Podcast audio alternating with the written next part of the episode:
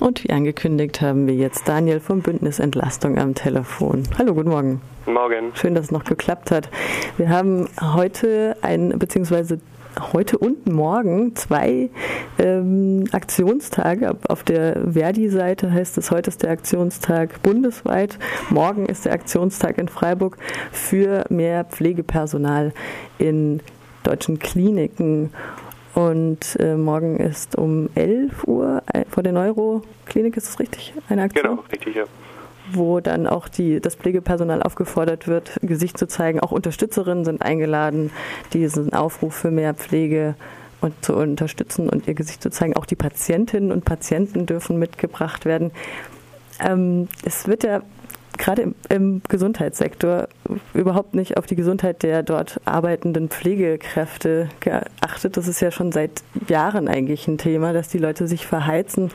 Jetzt heißt es nach dem Arbeitszeitgesetz, Paragraph 4, dass es eigentlich ein Verstoß ist, wenn Leute mehr als sechs Stunden arbeiten, ohne eine Pause zu machen. Kann man da irgendwie rechtlich gegen vorgehen?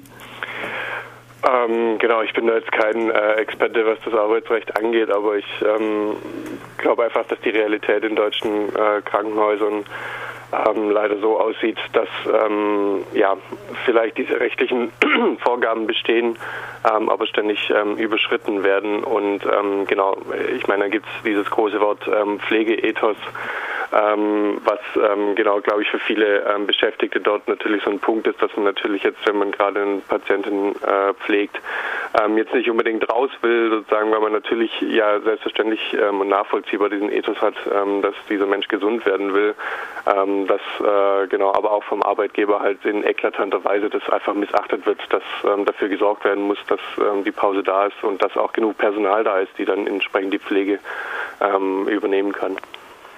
Das betrifft jetzt auch kirchliche, staatliche, sämtliche Einrichtungen. Das ist äh, richtig auf jeden Fall. Sogar, also man kann sogar bei vielen privaten Häusern davon ausgehen, dass die Lage meistens noch schlimmer ist, ähm, weil da sozusagen der Kosten, ähm, ja, in Anführungszeichen Druck nochmal ähm, ähm, massiver ist und sozusagen da allein ähm, das ganze, ähm, die ganze Versorgung auf Profit ausgelegt ist. Ähm, genau, was jetzt in öffentlichen Häusern ja schlimm genug ist sozusagen, aber vielleicht noch nicht ganz so schlimm wie in den privaten. Du hast einen guten Punkt angesprochen. Es geht ja oft, wenn dann solche Forderungen aufkommen, mehr Personal um die Finanzierbarkeit. Das heißt jetzt auf der Seite von Verdi zum Beispiel auch, dass die Mittel in, in den Ausbau in teure Gerätschaften oder so gesteckt werde, anstatt halt die, das Personal, das Pflegepersonal zu entlasten. Wie soll denn so eine Finanzierung aussehen? Naja, also man muss schon sehen, sozusagen, dass ähm, genau wie bei vielen anderen sozialen Themen, glaube ich, äh, Geld genug eigentlich ähm, da ist. Also genau die Länder, ähm, also fast alle Bundesländer ähm, hatten ähm, auch im letzten Jahr wieder einen enormen Überschuss an äh, Steuern, äh, an Steuereinnahmen.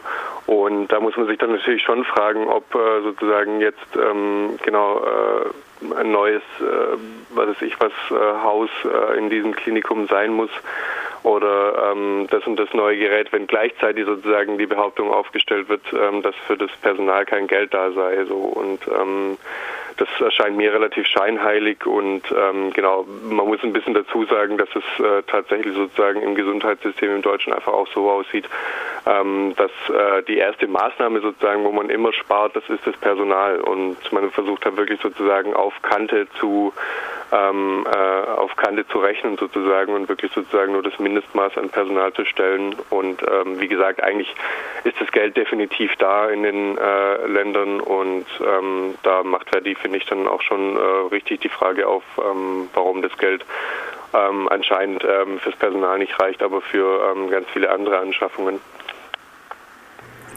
morgen die Aktion um 11 Uhr vor der Neuroklinik. Jetzt hatte ich gerade noch eine Frage und sie ist mir entfallen. Hast du vielleicht noch was zu sagen?